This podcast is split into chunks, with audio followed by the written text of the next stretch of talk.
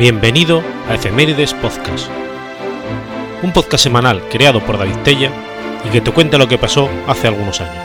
Episodio 362, semana del 21 al 27 de noviembre.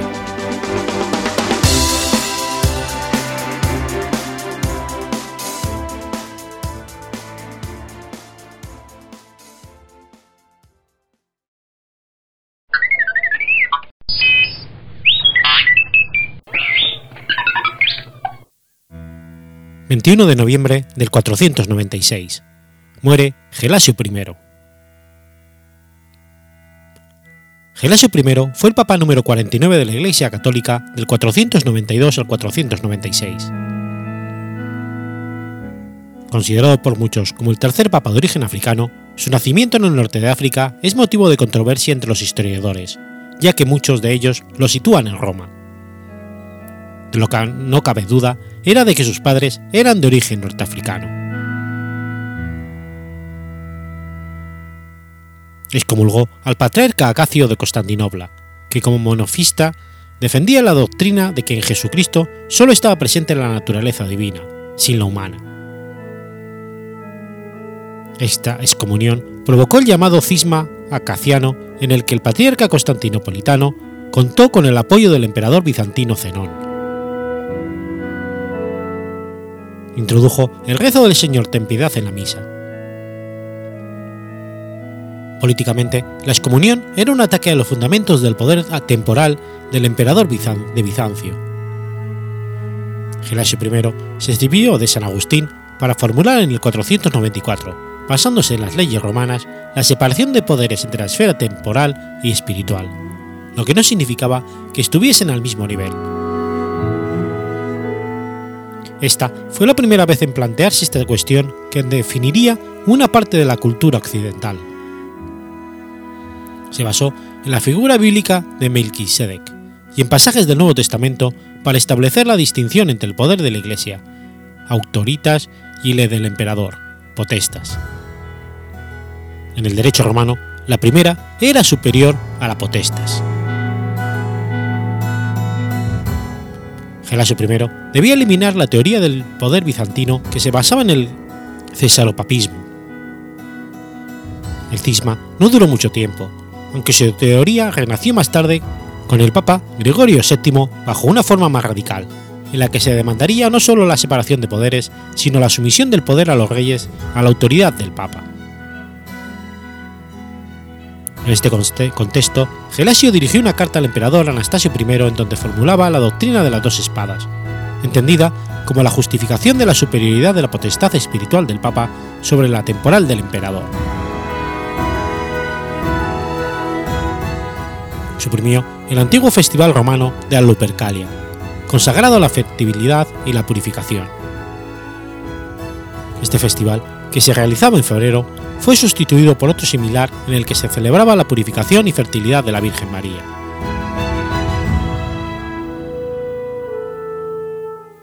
Gelasio I combatió el maniqueísmo instituyendo que la Eucaristía se celebrase con pan y vino, bebida que los maniqueos consideraban impura. Como estos se consideraban cristianos, debieron abandonar la Iglesia. Con el maniqueísmo derrotado, la tradicional Eucaristía con pan volvió a incorporarse.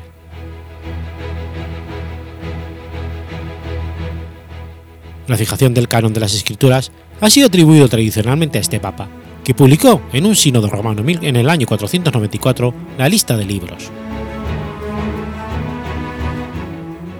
A pesar de su breve pontificado, fue uno de los más prolíficos escritores de entre los primeros papas, en sus numerosas cartas exponía su visión de que Roma tenía primacía sobre los obispos de Oriente. Su festividad es el 21 de noviembre, el día de su entierro.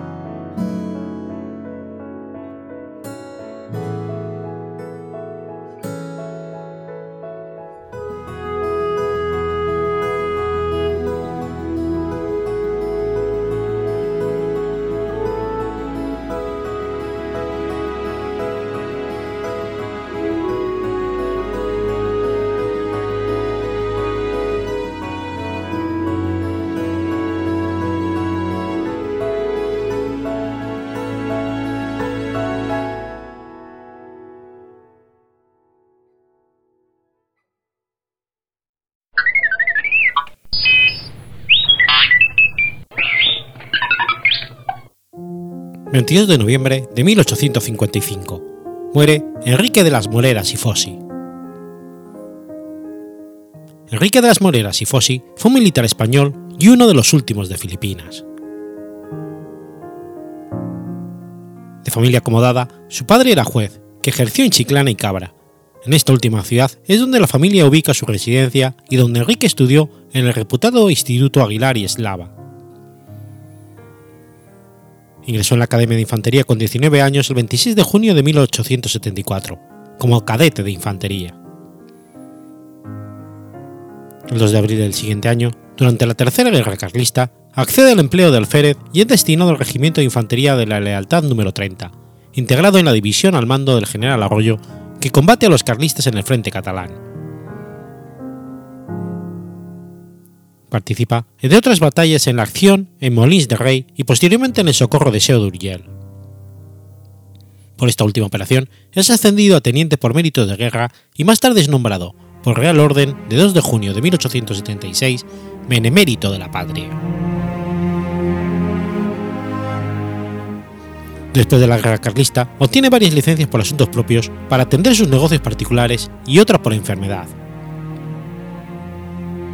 Iniciada la Revolución Filipina en 1896, es ascendido a capitán, embarcando hacia Filipinas el 18 de diciembre de ese año en el vapor Magallanes, integrándose a su llegada en el Batallón Expedicionario número 9, combatiendo en Cabanatuán y San Isidro.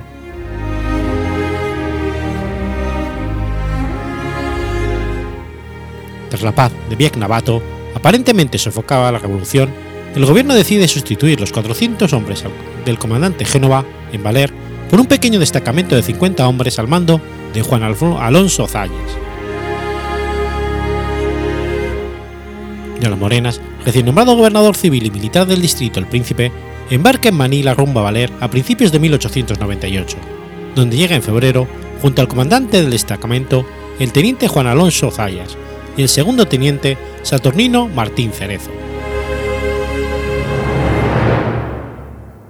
Pesar que entre Valer y Manila apenas había 100 kilómetros, las comunicaciones por tierras eran prácticamente inexistentes, siendo el barco el medio habitual para la recepción de mercancías y noticias. Tras su llegada a Valer, procuró devolver la estabilidad al pueblo, muchos de cuyos habitantes lo habían abandonado tras las primeras revueltas.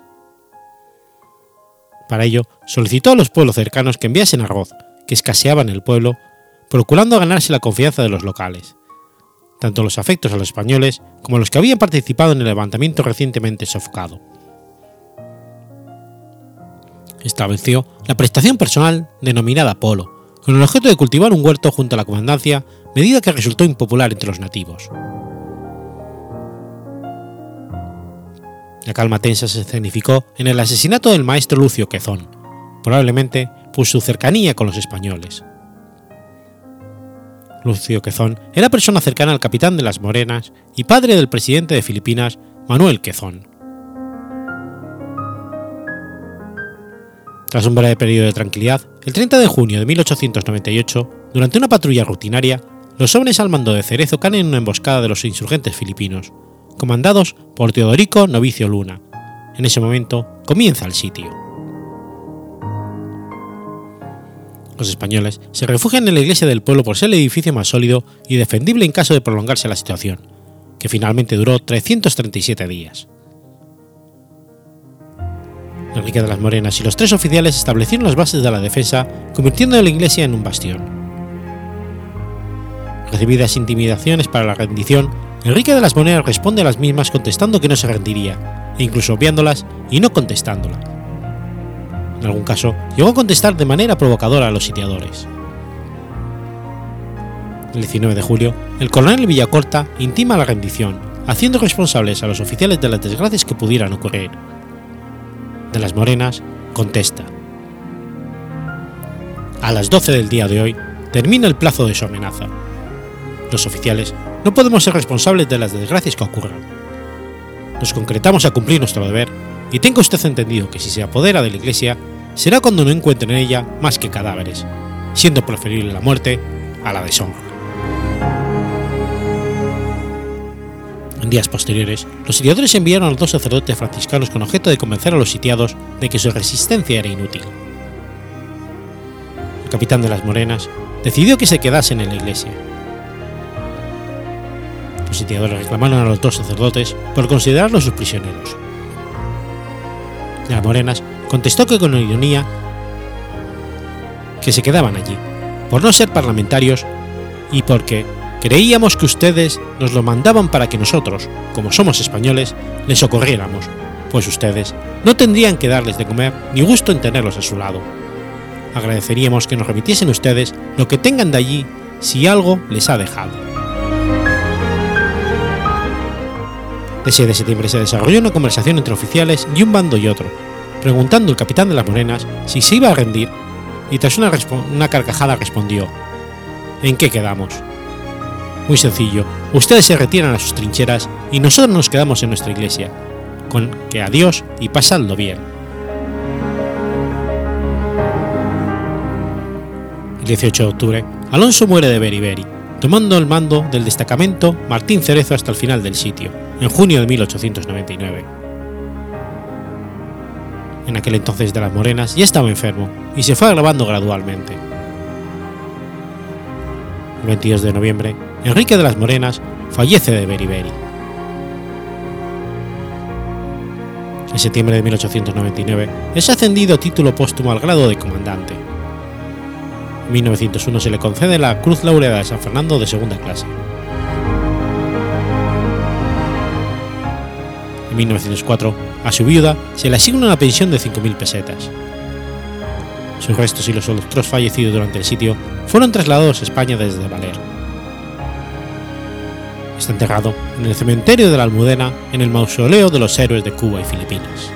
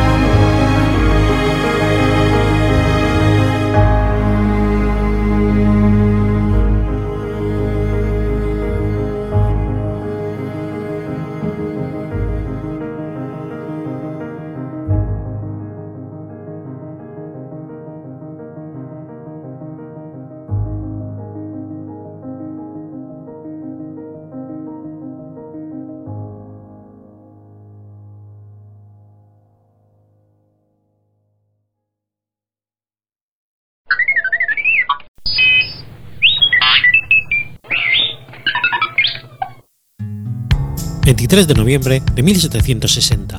...nace François Babeuf. François Noël Babeuf, conocido como Gracchus Babeuf, fue un político, periodista, teórico y revolucionario francés. Murió guillotinado por intentar derrocar el gobierno del directorio con la conspiración de los iguales. Su teoría política, conocida como babuismo, se considera una de las precursoras del comunismo.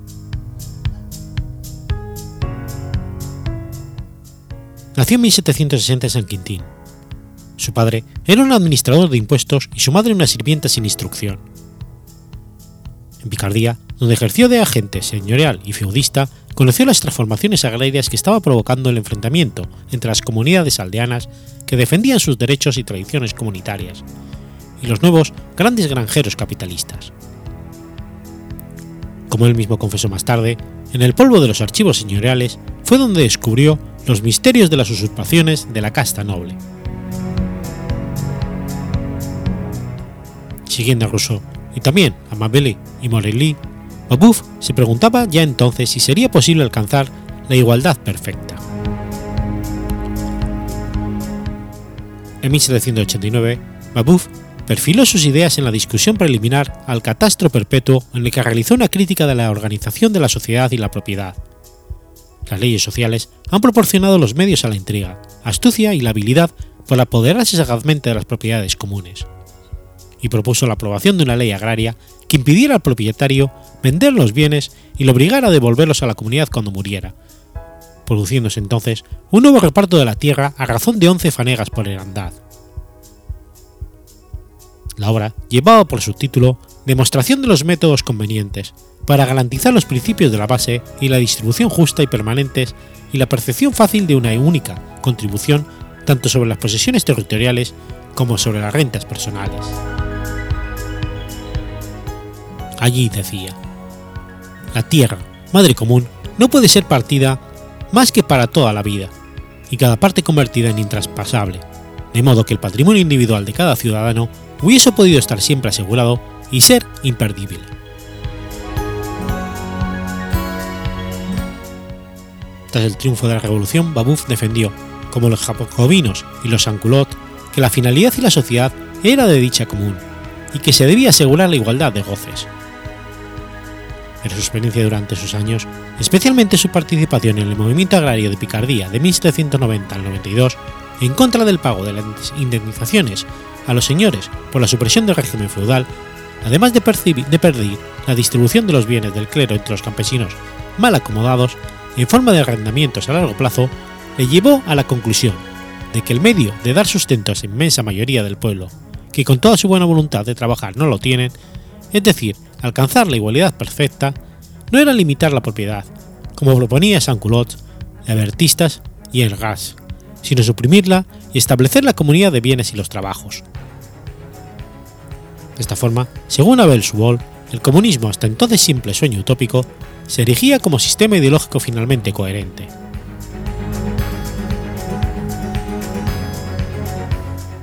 Encarcelado el 19 de mayo de 1790 como agitador, es liberado en julio gracias a Jean-Paul Murat.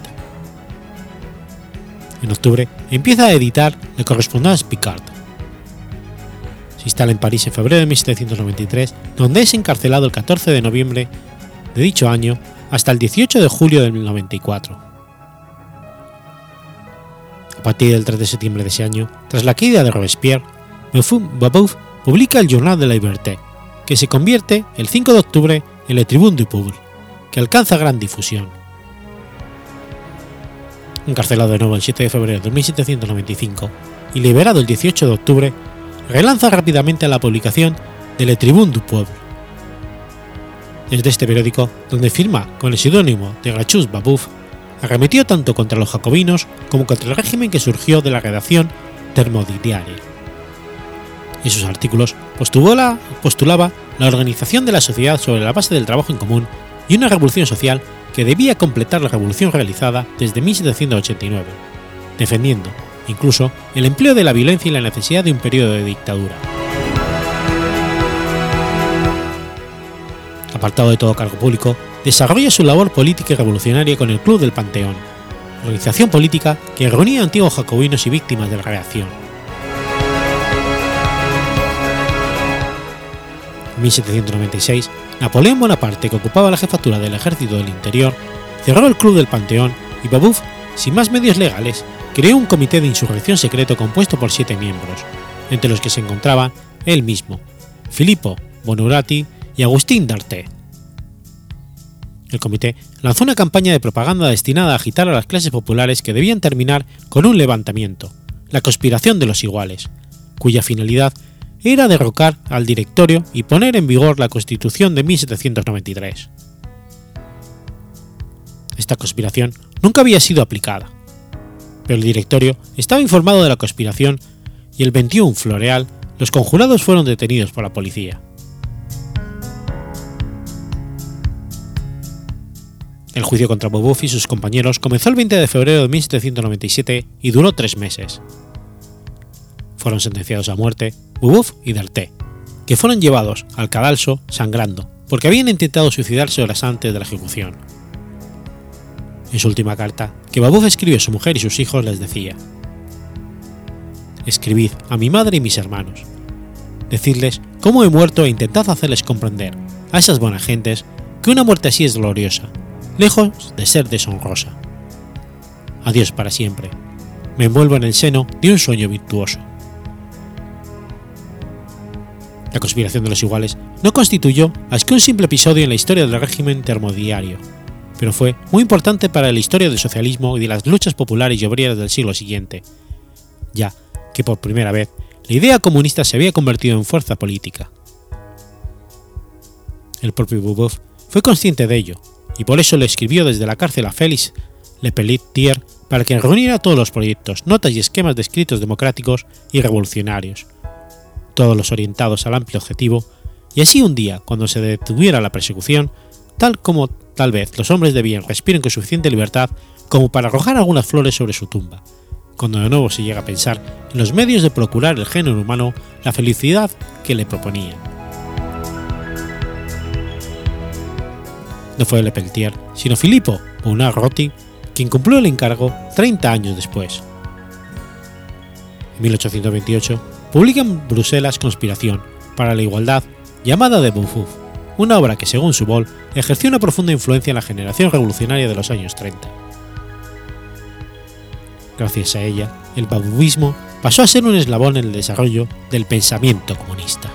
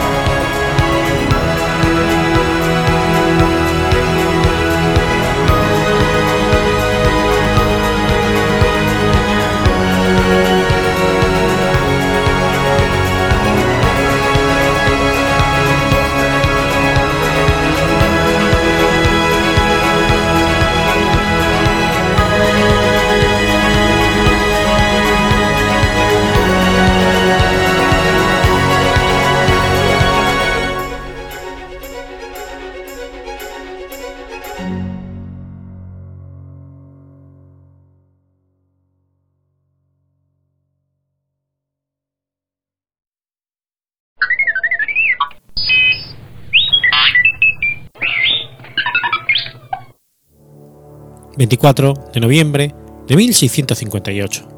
Muere Ignacio Molarja. Ignacio Molarja, o conocido por los diccionarios jesuitas como Ignacio Molarsa, fue un explorador y misionero jesuita perteneciente a la Compañía de Jesús de la provincia de la Nueva España. Molarja inició sus estudios católicos en 1635 y en 1644 llegó al noroeste de Nueva España con la ocupación del explorador, misionero y evangelizador, Fundó varias misiones asentadas en la sierra de lo que hoy es el estado de Sonora, y falleció en 1658 en la actual Tecopripa, municipio de La Colorada, Sonora, debido a problemas de salud. Ingresó a los 25 años a la Compañía de Jesús, de su provincia natal, en el año 1635, comenzando a profesar el 3 de julio del 44. Ese año inició su viaje junto a Felipe Esgrecho como misionero a la Nueva España, explorando la zona del estado de Occidente, o también llamado Sonora, y Sinaloa, evangelizando principalmente a la etnia de los Opatas, trabajando para el rectorado de San Francisco de Borja, siendo este pueblo etnio catequizado anteriormente por los franciscanos. En 1646 fundó la misión jesuítica de Nuestra Señora de la Asunción de Arizpe, así como también el pueblo de visita de San Ignacio de Sinoquipe. Entonces, el padre provisional Pedro Velasco envió a Molarja, Juan Uter y Francisco de Maluenda a seguir con las misiones otorgándole a Molarja los pueblos que quedaron del Valle de Sonora, que eran Arizpe, Chinapa y Picobuchi.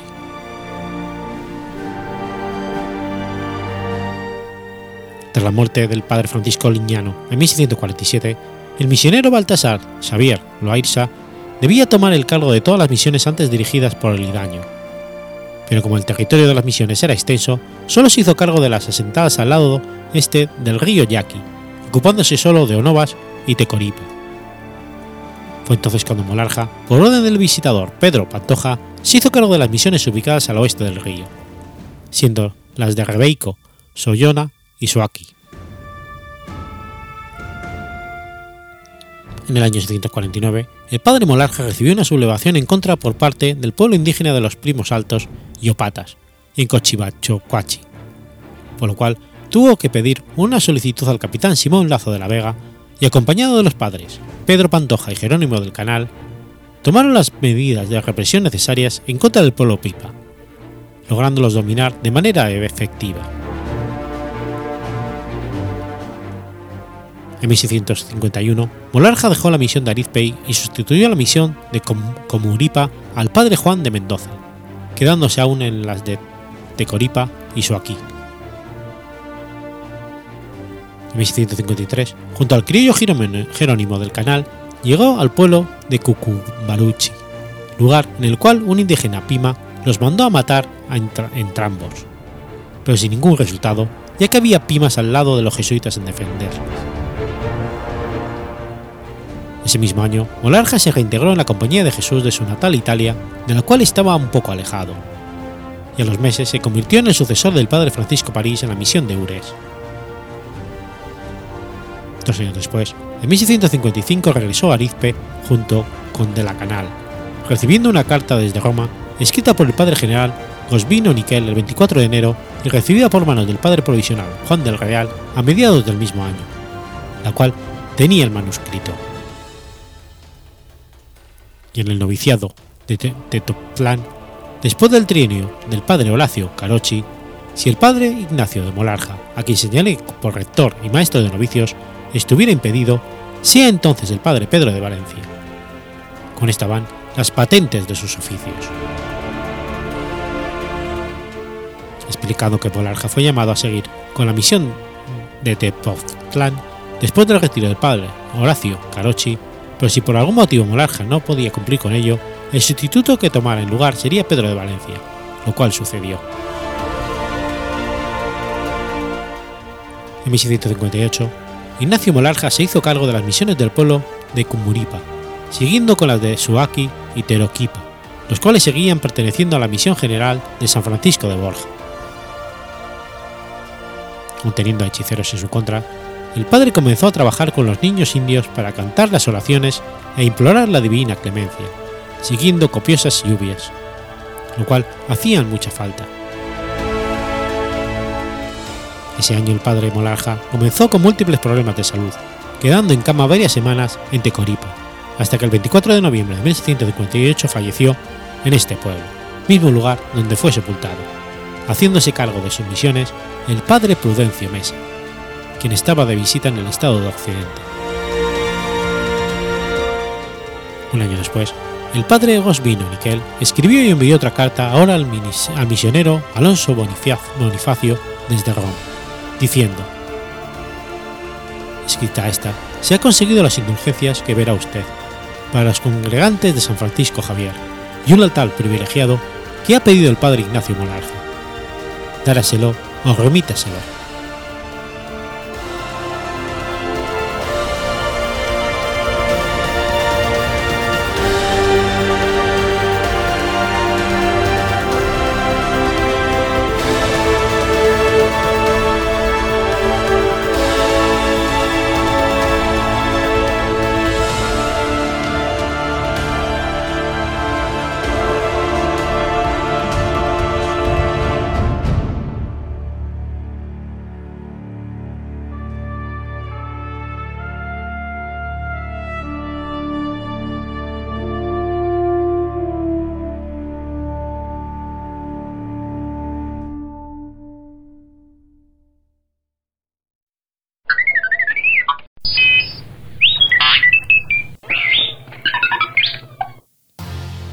25 de noviembre de 1535.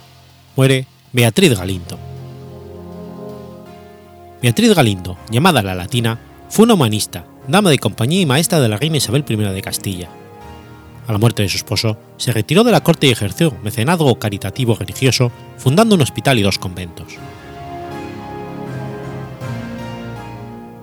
Natural de la ciudad de Salamanca, su fecha de nacimiento aún suscita algunas dudas. La mayoría de investigadores la sitúan en 1465, pero algunos un año antes.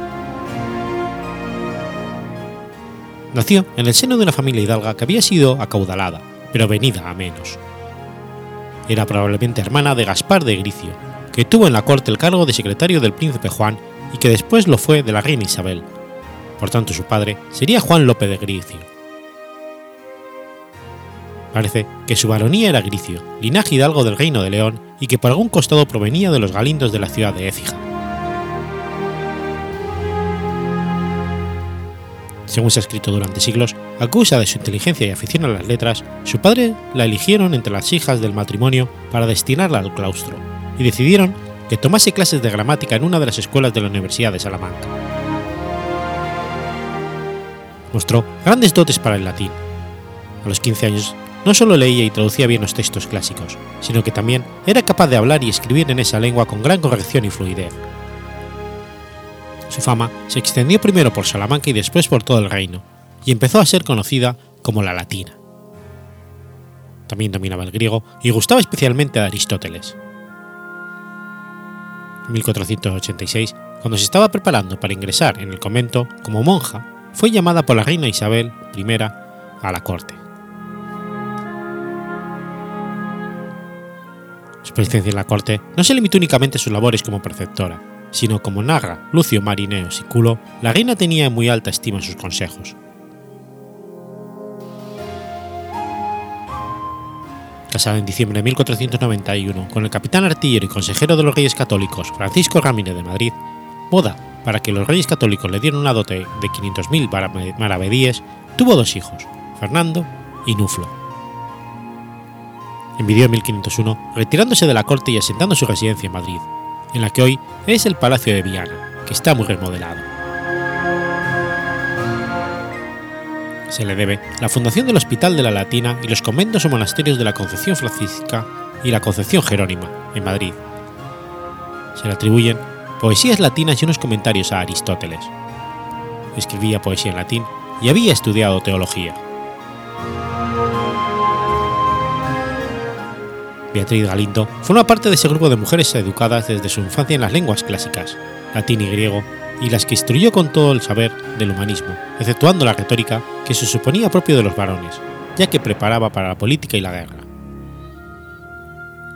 Formaron parte de las cortes renacentistas peninsulares durante el siglo XV y primera mitad del siglo XVI y tuvieron como impulsoras principalmente a la reina Isabel I la Católica y, y doña María de Portugal. Isabel iba a favorecer la creación de la Casa de la Reina, espacio de encuentro de estas mujeres eruditas, y los libros fueron bienes muy estimados. Son una de las varias respuestas peninsulares junto a Isabel de Villena, Teresa de Cartagena y otras a la querella de las mujeres. Christine de Pisan fue ampliamente conocida en el mundo humanista peninsular. Ejemplo de ello es que la reina Isabel tenía un ejemplar del francés de la ciudad de las damas en su biblioteca. Beatriz Galindo encargó ver los monumentos funerarios en memoria de su esposo y de ella misma, que fueron realizados al estilo renacentista plateresco, en el año 1531. Esos cenotafios o sepulcros vacíos fueron instalados en los dos monasterios que fundó, la Concepción Francisca y la Concepción Jerónima. Tras su muerte en 1535, fue enterrada en la iglesia del primer monasterio de la Concepción Jerónima, pero no en ese sepulcro, sino bajo el altar del coro alto, Tras la muerte de su marido Beatriz, heredó gran parte de su patrimonio, como el hospital y monasterio de la Concepción Jerónima. Pero Beatriz fundó un nuevo monasterio de la Concepción Francisca. Sin embargo, fue en un tercer edificio donde se ubicaron en el siglo XIX los cuerpos de Beatriz y su esposo, dándose cuenta de que los cuerpos no estaban presentes. Tras muchos años de investigación, se descubrió que gracias a la gran relación que tenía con Isabel la Católica, Beatriz estaba enterrada en el monasterio de San Jerónimo, por lo que su cuerpo se encontraba en Granada. Esto provocó que se, trasladaran sus restos al nuevo convento de la calle de Lista, y de allí pasaron a la cripta de la iglesia del cuarto monasterio de la Concepción Jerónimo, el Goloso. Tanto sus restos como sus cenotafios han sido acompañando a la comunidad religiosa en sus sucesivas sedes.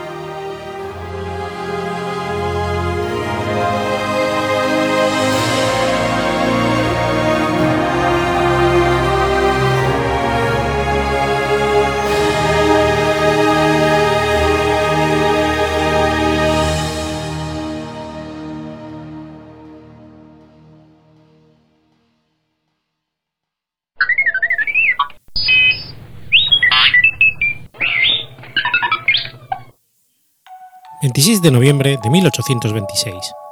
Nace Juan Pablo Rojas. Juan Pablo Rojas Paul fue un político miembro del liberalismo amarillo, abogado, experto en temas fiscales, venezolano, presidente de la República desde 1888 a 1890, durante el periodo postguzmancista del periodo conocido como el liberalismo amarillo.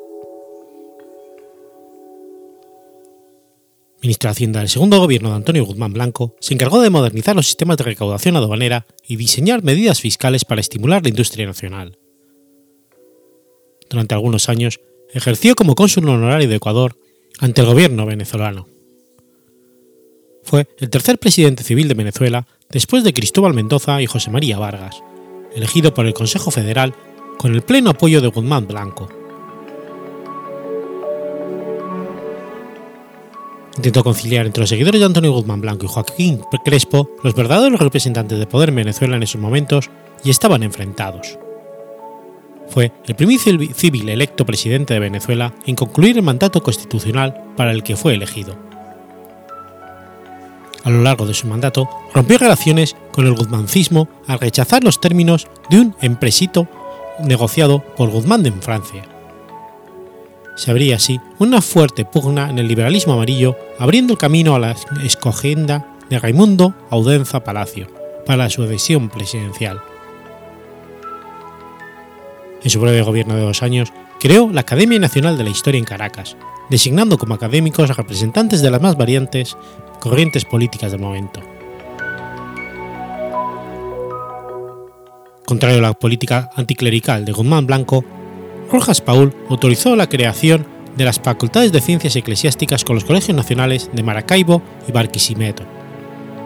Trajo a las monjas francesas de San José de Tarpés, ayudó a establecer en el país la congregación y las hermanitas de los pobres. Además, construyó y remodeló numerosas edificaciones religiosas. A Rojas Paul también le tocó inaugurar el cable submarino, la Guaira Antillas Francesas Europa, desvelar el lienzo batalla de Carabobo de Martín Tobar y Tobar en el Salón Elíptico de Capitolio y decretar la fundación de la Academia Nacional de la Historia. Durante su mandato se editó la obra Gran Recopilación Geográfica Estadística e Historia de Venezuela, del general Manuel Landaeta Rosales. Las construcciones religiosas y hospitalarias son las obras más resaltadas de la administración de Rojas Paul, su gobierno tuvo que enfrentarse a la rebelión de Crespo que organizó un fallido alzamiento. Dominada la situación, Crespo tuvo que marcharse al exilio. En el gobierno de Rox Paul se produjeron manifestaciones antigumancistas. Hubo saqueos tanto en la capital como en el interior del país. Estos hechos precipitaron la ruptura del gobierno con Guzmán Blanco, que pretendía continuar gobernando indirectamente desde París. Tras un largo exilio, regresa a Venezuela en 1897 y al poco tiempo en viuda. Tras el triunfo en 1899 de la Revolución Liberal restauradora con el general Cipriano Castro a la cabeza, Rojas Paul presenta su nombre en las elecciones de 1900 para formar parte de una asamblea constituyente que confirmaría a Castro como presidente.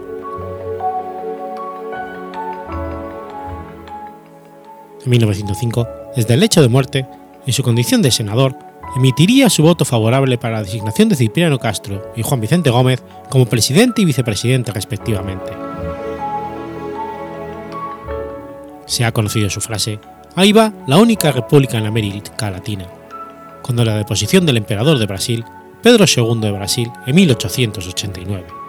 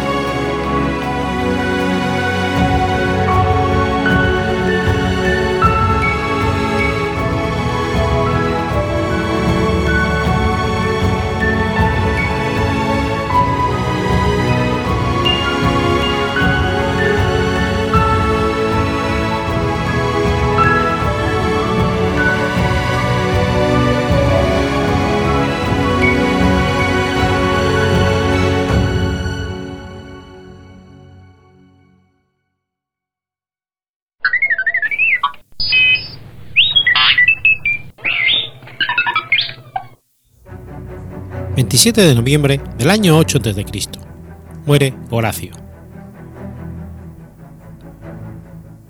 Quinto, Horacio Flacó, conocido como Horacio, fue el principal poeta lírico y satírico en lengua latina. Fue un poeta reflexivo que expresaba aquello que deseaba con una perfección casi absoluta. Los principales temas que trató en su poesía son el elogio de una vida retirada y las invitaciones de gozar de la juventud, temas retomados por poetas españoles como Garcilaso de la Vega y Fray Luis de León. Escribió además epístolas, las últimas de las cuales dirigía a los pisones, era hijo de un esclavo liberto, si bien nació cuando su padre ya gozaba de libertad. Su padre, aunque pobre, invirtió mucho dinero en la educación de su hijo, acompañándolo a Roma, donde inició sus estudios de gramática con Oribilio y es probable los de retórica con Heliodoro. A los 20 años se trasladó a Atenas para estudiar griego y filosofía en la academia con Teslomesto, donde tomó contacto por primera vez con el epicureísmo. Horacio siempre reconoció los cuidados y el gran sacrificio que su padre hizo por él. Su relación es uno de los más bellos episodios de amor filial que sobreviven del periodo clásico. Tras el asesinato de Julio César, se unió al Partido Republicano, formando parte del ejército que Marco Junio Bruto preparaba en Grecia para oponerse a los, a los Octavio, Lépido y Marco Antonio, siendo nombrado tribuno militar el ejército republicano fue derrotado en la doble batalla de Filipos, en la cual, dadas sus escasas aptitudes militares, hubo de escapar para salvar así su vida. Cuando Octavio decretó una amnistía a favor de aquellos que habían luchado en su contra, Horacio decidió volver a Roma. Conoció entonces la noticia de la muerte de su padre y la confiscación de sus propiedades. Sumido en la pobreza, consiguió no obstante trabajo como escribano de cuestor un puesto que le permitió practicar su arte poético. Con el tiempo, Horacio fue ganando el respeto y la admiración de los círculos literarios romanos al que pertenecían Virgilio y Lucio Vario Rufo, quienes lo representaron a Calle Mecenas, amigo y consejero de César Augusto. El emperador le brindó su protección. Llegó a ofrecerle un puesto como secretario personal, si bien Horacio declinó debido a sus principios epicuéreos. Mecenas llegó a convertirse en su protector y amigo personal, y obsequió a Horacio con una finca en Tíber, en las montañas Sabinas, donde el poeta se retiró a redactar sus obras. Su amistad fue tal que fueron enterrados uno junto al otro.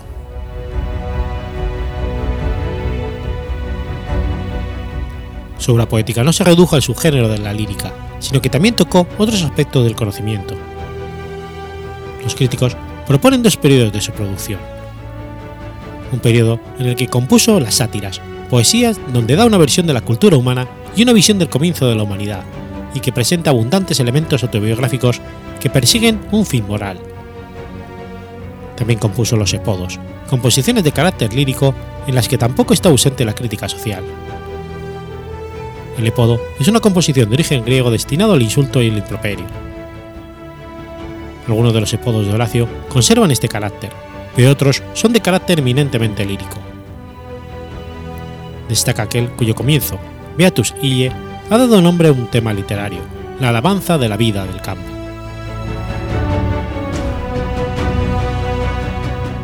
En el segundo periodo escribiría las odas y las epístolas. Las odas son composiciones de carácter lírico que constituyen la obra cumbre de la lírica latina. Son cuatro libros con una total de 104 odas, en ellos se jacta de haber sido el primero en trasplantar al latín la lírica eolia en su conjunto, imitando los temas y los metros líricos griegos, sobre todo de Alceo, Safo y Anacreonte.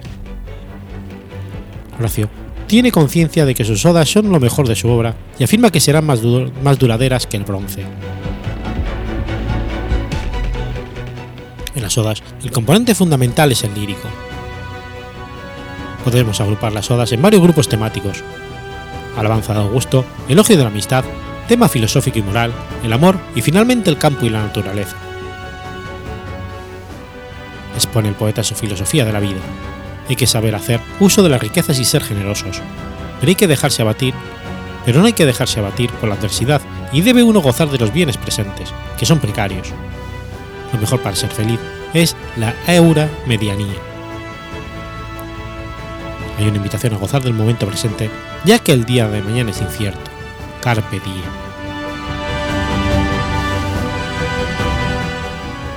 Las epístolas son la poesía de la reflexión moral y filosófica. Entre estas últimas destaca Epístola ad Pisones, más conocida como arte poética, en la que sienta principios de perspectiva literaria que han tenido durante varios siglos pervivencia en nuestra cultura. Los temas y tópicos creados por Horacio gozarán de un respaldo universal a lo largo de la literatura posterior a su fallecimiento. Esencialmente, partiendo desde el Renacimiento, es difícil no hallar una sola composición influida por los tópicos de las formas horacianas. Así, destacan poetas como Rosan, Petrarca o Garcilaso, que se vieron envueltos por la dulzura y las reflexiones horacianas. En España podemos encontrar grandes influencias horacianas en Fray Luis de León, que prácticamente lo parafrasea en algunas de sus poesías. José Cadalso o Leandro Fernández de Moratín e incluso algunos autores que seguirán el camino labrado por el poeta romano. Más adelante en la generación del 27 también encontraremos influencias horacianas en poetas como el vallisoletano Jorge Guillén. Su figura sigue asociada hoy en día a los tópicos a los que la asocia la Edad Media y que ahora puede considerarse casi más medievales que plenamente romanos. La Aurea Mediocritas, el Carpe Diem y el Beatus. No obstante la vitalidad de Horacio, ese cierto anacronismo en su perspectiva que revela el siglo XXI, sigue activa como uno de los clásicos latinos más extraordinarios, junto a otros como Cicerón, Virgilio, Ovidio y demás artistas inmortales.